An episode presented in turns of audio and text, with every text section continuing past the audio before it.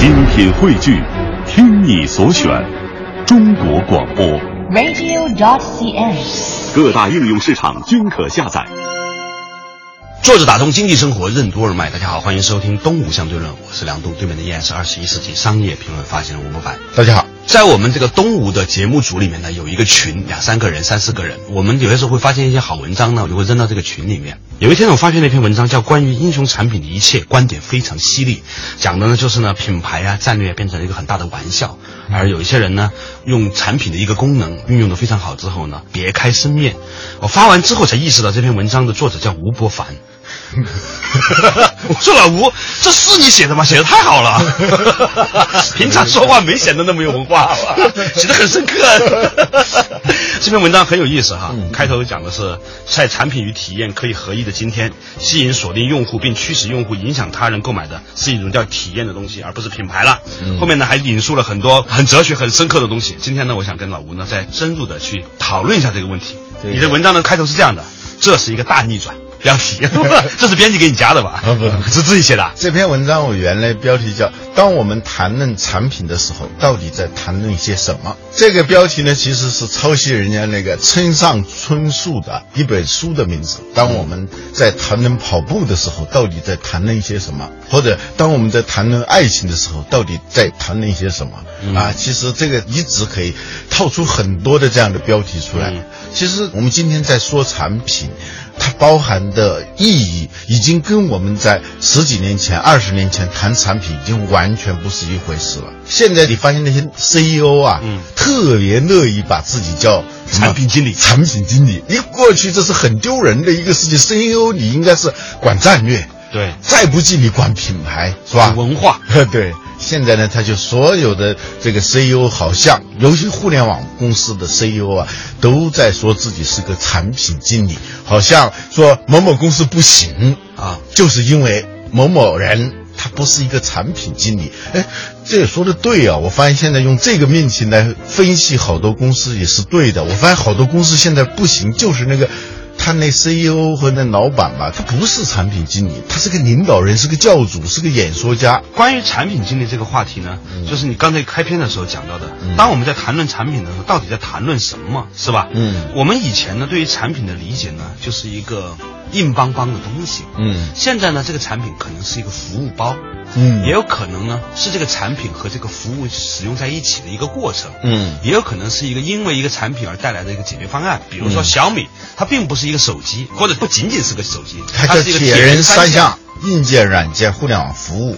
其实还远不止这些，他搞的那些什么粉丝经济啊，他整个的所有东西加起来是一个产品，一个产品。对，你说微信，它也叫一个产品。其实过去你是不能这么叫的，银行里头现在也特别乐意把自己的一个什么东西叫产品，理财包啊，一个服务包，呃、产品化。嗯，所谓的。服务啊，软件呐、啊，硬件呐、啊，其实本质上套一句话叫精气神，精呢就是物质，嗯、气呢就是能量，嗯、神呢就是信息。嗯，这个能量是什么？你提供服务，它既不是物质，它又不是信息，嗯，它是个能量。嗯、我我给你按摩，我把我的力气转到你身上去了，嗯所以你不用跑步，你得到了肌肉的放松，我把我的能量给了你，那叫服务。嗯、所以呢，现在的所谓的产品的观念呢，是一个饱含着精气神的。一个 package 是个三维的这么一个东西，嗯、对，正是因为乔布斯开创了一个所谓的产品经理的时代，以至于现在很多的企业领导人呢，以自己讲战略和讲品牌为耻。我发现前两天那个郁亮啊，万科的总裁郁亮呢，好像也在某一篇的访问里面讲说，现在如果在宏观的谈战略啊、谈品牌呢，好像或者泛泛而谈谈文化呢，是一件挺扯的事情。嗯，因为很多的事情它正在发生一些。很重要的变化嘛，所以今天我们谈论的话题就是说，关于这个产品到底是什么？关于英雄产品的一切。对，英文有个说法叫 make sense，、嗯、就是把一个东西弄出一个味道出来。就说到点子上，那都叫 make sense、嗯、啊，make sense of 什么什么什么。嗯、就我们现在说的是 make sense，就是要把。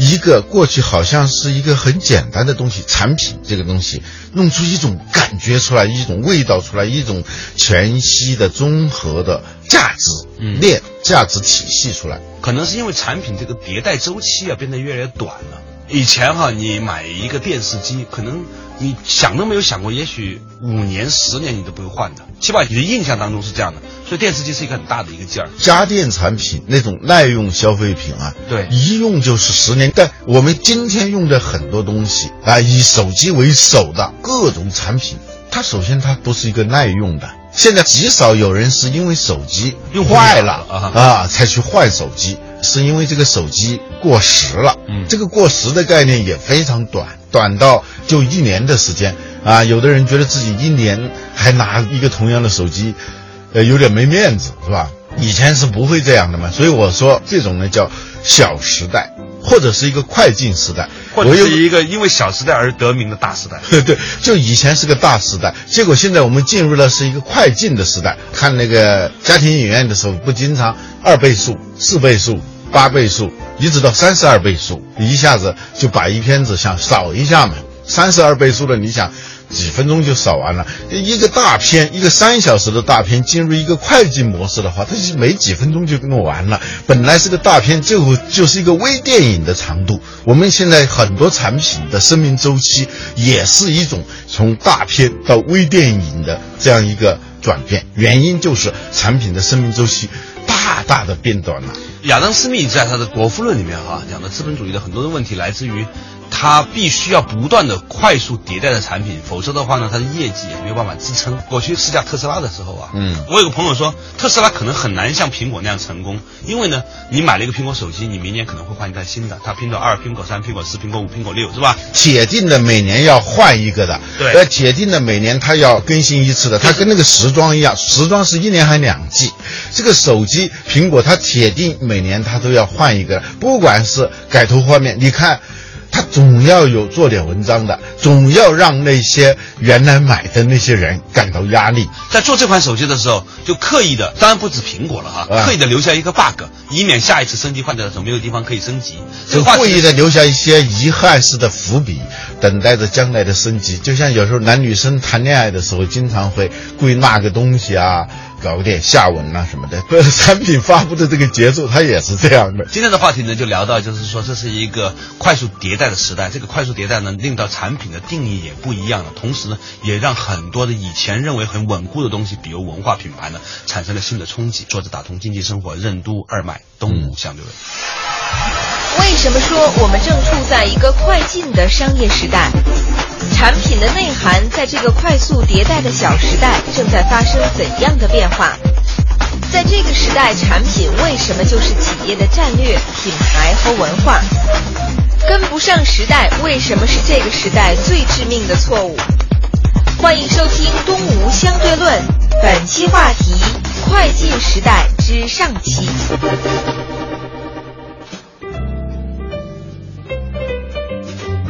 作者打通经济生活任督二脉，大家好，欢迎收听东吴相对论，我是梁东，对面的依然是二十一世纪商业评论发现人吴伯凡。大家好今天我们讲到这个话题呢，是一个叫吴伯凡的人写的一个文章。有一天我在微信上转的时候呢，突然发现这个人我认识，于是呢认真看了之后呢，发现的确写的很有意思啊。讲到的就是一切稳固的东西都将烟消云散，一切神圣的东西都将被亵渎。马克思在《共产党宣言》。的这句话常常被学者和批评家借用来描述后工业、后现代全球化时代的状况。嗯，这个非常准确啊。你看，一百多年前，这个马克思二十六岁的时候，跟恩格斯合写的这一本《共产党宣言》，你今天看看得热血沸腾，可以这么说。真是很深刻的啊，当然了，牛顿二十六岁发现三大定律啊，爱因斯坦也是二十六岁发表决定他名声的这个论文啊。我决定把我二十六岁想明白的事儿写出来了，要不然再不写就来不及了。共产党宣言，你说这句话现在成了西方所有的，不管你是什么左派右派，这学者都认为是一个概括我们这个时代最准确的一句话，就一切稳固的东西都烟消云散，一切神圣的东西都在被亵渎。所以不要去装神圣，啊因为呢，你一定本来没那么神圣，本来不应该被亵渎的，嗯。因为你装了神圣，本来打不到你这里，呃被拍下来了。呃，对，稳固的东西烟消云散，就是比如说产品，我们不说别的啊，我们只说商业领域。你说这些年，我们看到了多少稳固的、坚固如长城的那些东西，那些产品、那些品牌，要不呢就是完全的销声匿迹，要不呢就是不了了之。以前我们说 MSN 的那种消失特别有意思，最可怕的。不是分手，而是不记得什么时候分的手。现在我们跟很多产品的分手也是这样的，嗯就突然想起来，也不知道是某年某月的某一天，我跟他分了手。嗯这十年来，我们目睹了，或者是不知不觉地感受到很多极其强势的这种品牌和产品消失，太多了。戴尔、诺基亚。呃，摩托罗拉摩托罗拉，哎呀，太多了。今后对，在这种快进的时代，整个商业世界不再会是按通常的这种节奏，而是都是以快进的方式在进展的时候，过去按照那个速度，你还可以玩个五十年、百年企业，那是很容易的。而今天你是做百年老店，一下子一快进的话，你就是五六年、七八年的时间。与此同时，还有一个现象，就是过去呢要打造一个品牌，要十年、二十年、三十年、五十年打造一个品牌。今天呢，用一年、两年、三年也可以打造一个很强势的一个品牌，或者说打造一个很风行的一个产品。比如说我们今天用的频率最高的那些东西，微信历史也不长嘛，二零一一年嘛，是吧？二零我们真正开始用可能也就二零一三年才开始用，是吧？对，小米也是它的历史也就三年多的时间嘛。过去是不可思议的，一个三年的时间，筹备期还没完呢，怎么可能弄成一个很风行的产品？但是因为这是一个快进的时代，沉住坏空啊，它的速度都加快了。所以说一切速生的东西必然速死。这个倒不是针对某一个公司、某一个人或者某一个什么，因为这个生命啊，它有它的对称性。嗯你看它的生命作为一个正态分布的话啊，你发现就有这样一个特征。所以呢，巴菲特最近不是在那个他的股东大会上受到很多人质疑嘛？这次的质疑又有点像当年的那个 IT 时代一样。你还记得九九年的时候，不是很多人批评巴菲特说他赶不上趟了吗？嗯结果呢，巴菲特的 Berkshire Hathaway 的股票又创下历史新高了、嗯啊，资本又重新回流了。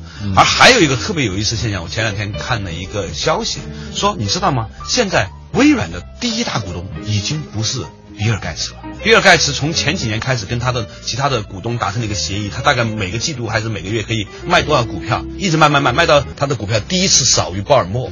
啊，连互联网时代的或者说 IT 时代的一个标志性的人物比尔盖茨，他对于 Microsoft 这样的一个公司，它也一直在减持。关键不是它减持微软，是所有的用户在减持微软。应该是在天猫上，就是移动终端的销量超过了 PC。嗯，两年前我们就已经感觉到，我们用移动终端、用手机的时间大大多于用 PC 的时间。嗯对我们周围的很多人来说，整个销量 PC 的这个销量就低于移动终端的销量了。大江东去嘛。在移动终端里头，微软已经是被忽略不计的公司了。有多少人在用 Windows Windows 啊？对不对？用手机或者用 Pad 上网，几乎没有了嘛。现在只有诺基亚的那个在用嘛，是吧？对，Windows 它的份额是忽略不计，因为安卓占了百分之八十几了，然后再加上苹果的，基本上是可以忽略不计的。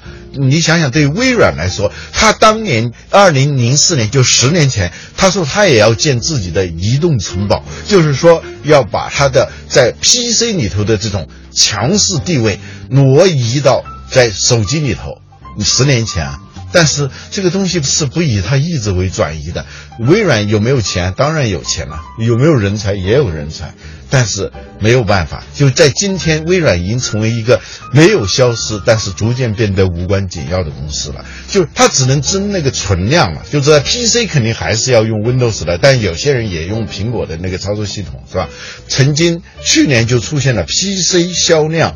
一个季度下降百分之十四的这样一个可怕的变化，两位数下降是非常可怕的，两位数增长也是很可怕的。老吴，你知道你刚才讲这段的时候，我在想一个特别矛盾的状况。嗯一方面，基本上是乔布斯所代表的整个的移动这个方式哈，嗯取代了 Windows 的这样一种方式，就是基于 Pad 这样一个平台，超越了 PC 这样一个时代，对吧？嗯当然，他之所以能做这些力挽狂澜，甚至一个人开创了一个时代，那是因为他有这样的独特的人格。嗯当然，他有这样的独特人格呢，也有他的独特的命运，他是整体的。嗯而比尔盖茨呢，他没有成为乔布斯那样开创一个时代哈，比尔盖茨也开创了一个时代嘛。对，后来他变得越来越让人感觉越来越规矩吧。我找不到另外一个形容词。哎呀，你你就说白一点嘛，就是比较平庸嘛。还真不代表我的想法，还真不是用平庸这个词来界定。我觉得用规矩比较更好一点哈。就的确就是我们今天的产品，其实已经是重新被定义的一个产品了，是吧？产品的名称，它的内涵也完全的跟我们以前想象当中那个概念不太一致了。嗯，所以在这样一个时代，也面临着产品不仅要在迭代升级，产品所代表的服务、代表的系统、代表的后面的一切巴拉巴拉巴拉东西，也都会占有一个日新月异的变化。作打通经济生活任督二脉，东吴相对论。哪三样东西锁定了一家公司？高利润为什么一定会让企业变得平庸？传统公司向互联网公司转型的一步之遥，为什么往往难于登天？互联网公司和移动互联网公司的差别为什么要大于非互联网公司和互联网公司的差别？欢迎继续收听《东吴相对论》，本期话题：快进时代之上期。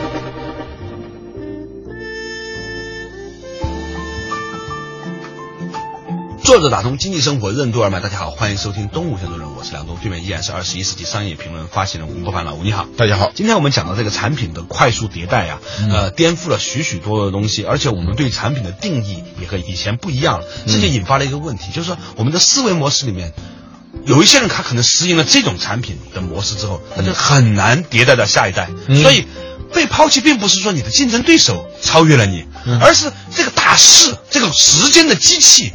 迭代的速度抛弃了，对，不过是这个公司或者那个公司来颠覆你而已，是哪个公司是不重要的。你自己觉得很无辜的啊！就诺基亚的这个 CEO 这个人我见过嘛，嗯，他上任四十二天，悄悄的跑到北京来，嗯，找一几个人聊大家对诺基亚的印象啊，找了五个人，嗯，当时他很低调的。讲了一些事情，我就看他有点太面了。他是个职业经理人，你知道吗？他是微软的 Office 部门的负责人。嗯，你知道微软的 Office 部门是一个什么部门吗？是什么？是微软的现金流，就是最赚钱的部门。嗯。我一直相信，就王石说的那句话，就是说那种高利润啊，是一定会让人让企业变得平庸的。高利润有时候就是一个低风险，不一定是低风险，所以低风险肯定是低创新嘛，对，一定是这样的嘛。高利润它是毒品，当你在享受高利润的那种好处的时候，你心里头应该是。要掂量掂量，这你是在吸毒。嗯，Office 是最赚钱的，在微软的那个里头。对，Office 你那一套东西，那三个东西，嗯，一个 Word，一个 Excel，一个那个 PowerPoint 那个 PPT，那三样东西你是没办法不买的。啊，就在一些混嘛。对，在知识产权严格的那些国家，有些现在集团购买你是必须要买的。这个部门的负责人去拯救一个。快要沉的船。当年一九九二年，奥利拉接任诺基亚的 CEO 的时候，他形容他自己的状况是：我被迫走上一条大船，一条已经在漏水的大船，我要如何让它安全的行驶？一边修船一边行驶。而这样一个高利润养成的糖水里泡大的这么一个经理人去。挽救一个秦江没落的公司，当时我心里头就觉得不大对劲啊，那种感觉。当然，当着人面也不好说。他最近他说了一句话挺有意思的啊，他说我们并没有做错什么，只不过是时代变了。嗯，这这这话说的，一方面是个真理，另一方面我听他说这句话，我要是他的股东的话，我真想踢他一脚。你没跟上时代，你就是错了嘛。在这样一个快进的时代里头，你应该首先要做的事情就是你如何在这样一个快进的时代你活着，而不是很无辜的我没有做错什么。他说，诺基亚有好多的未打磨的钻石，我要做的事情就是把这些钻石打磨的璀璨耀眼啊，这是他的原话。嗯，其实这是经理人的思维。企业家就是应该大刀阔斧，就要抛弃哪些东西，砍掉哪些东西，做哪些东西。他没有这种勇气嘛？最近我看到有一家公司啊，不说哪家，曾经很著名的家电公司，说我们不是要拥抱互联网，我们是要让自己成为一家互联网公司。当然了，我觉得乐见其成啊，你一个家电公司变成一个互联网公司，好多的现在的这个传统公司向互联网转型的时候，都可以用这句话：一步之遥，但是比登天还难。不要说这些传统企业转型这个互联网公司，它这个互联网公司指的是移动互联网公司，就算是传统的。大的好的互联网公司要变成一个移动互联网公司都不大可能了。任斗星曾经说过，人与人的差别有时候要大于人与猿的差别。现在这互联网公司跟移动互联网的公司，要大于非互联网公司跟互联网公司的差别。对我给这些想重新转型创业的朋友啊一个建议，嗯，赶紧拿钱呢去买那些好公司，然后呢不要干预他们，哪怕你知道买一百个。只有一个可能概率上会出来，大部分会死掉，也比你把自己的公司改造成一个那样就好。因为你现在公司正在按照他的方式走着挣的钱，你就按他方式走嘛。真的，你说对一个现有的公司进行改造，或者说在现有公司内孵化出来一个好的模式的好的团队的公司，嗯，从未见过，真的是很难很难。万般带不走，唯有业随身。那个克里斯滕森曾经从理论上论证，这个几乎是不可能的。他有三样东西是锁定一个公司的，简称是 RVP。对，R 就是 resource，就是资源。嗯，你的公司的资源锁定，你不可能做其他的事情。对，这个资源不一定是坏资源，好资源也就能够把你锁死。第二个是价值观，你就举手投足。做的一件事情啊，啊，别人一眼就知道你是一个秉承什么样价值观的人。这个价值观它往往是一种隐形的习惯。这个东西锁定你的时候，关键是不怕贼偷，就怕贼惦记。你常常被一个价值观所锁定，你又不知道自己在被锁定的时候，你怎么可能去超越这种价值观？第三个是第三个就是流程。嗯，我们按一种什么方式来做事情，时间久了，不是因为这样做是有效的，而是因为。我们一直在这样做，嗯，至于有没有效果再说。我们一直就是这样做的，那天经地义的事情，这个流程就暗中就把你给锁定。这就是说，那个喝醉了酒的人钥匙掉了，他在路灯底下找钥匙，找了老半天。一个人经过的时候看见他在找钥匙，那个人吃完饭回来经过的时候，他还在在找钥匙，就问他说：“你找什么？”他说：“我在找钥匙。”你确定你的钥匙是丢在这儿的吗？你为什么不到别的地方去找找呢？他说别的地方又没路灯，我怎么找？这个人的回答听起来很愚蠢，但是刻舟求剑啊！啊但是我们常常干这样的事情，我们用一种方式在做事，往往不是因为这件事情有多有效，而是因为我们历来就是这么干的。RVP 这三样就把你给锁定的时候，你再来转型。几乎是不可能的。今天我们谈论的话题就是，我们的确不小心被扔进了一个快速迭代的小时代，是一点点小小的改变，小小的改变，小小的改变，推动了大的时代的这个转变。但同时呢，对于一些很多的传统企业，它有路径依赖的，有薪资模式依赖的，有资源依赖的这样的一些万般带不走，唯有业随身的企业，该如何是好呢？很多人都想要改革，其实我个人的建议倒是，不一定非要改革，你应该把存出来的钱去投资，去让那些真正能做这些事情的人去做这个事儿。而你呢，还是按照你的节奏走。就像说，有很多人，老人都说过这句话嘛，就是吸烟不是一个好的行为。但是如果你都已经七八十岁了，你突然戒烟的话，那可能是更加可怕的一件事情。好了，感谢大家收听今天的《东吴相对论》，我们下一同一时间再见。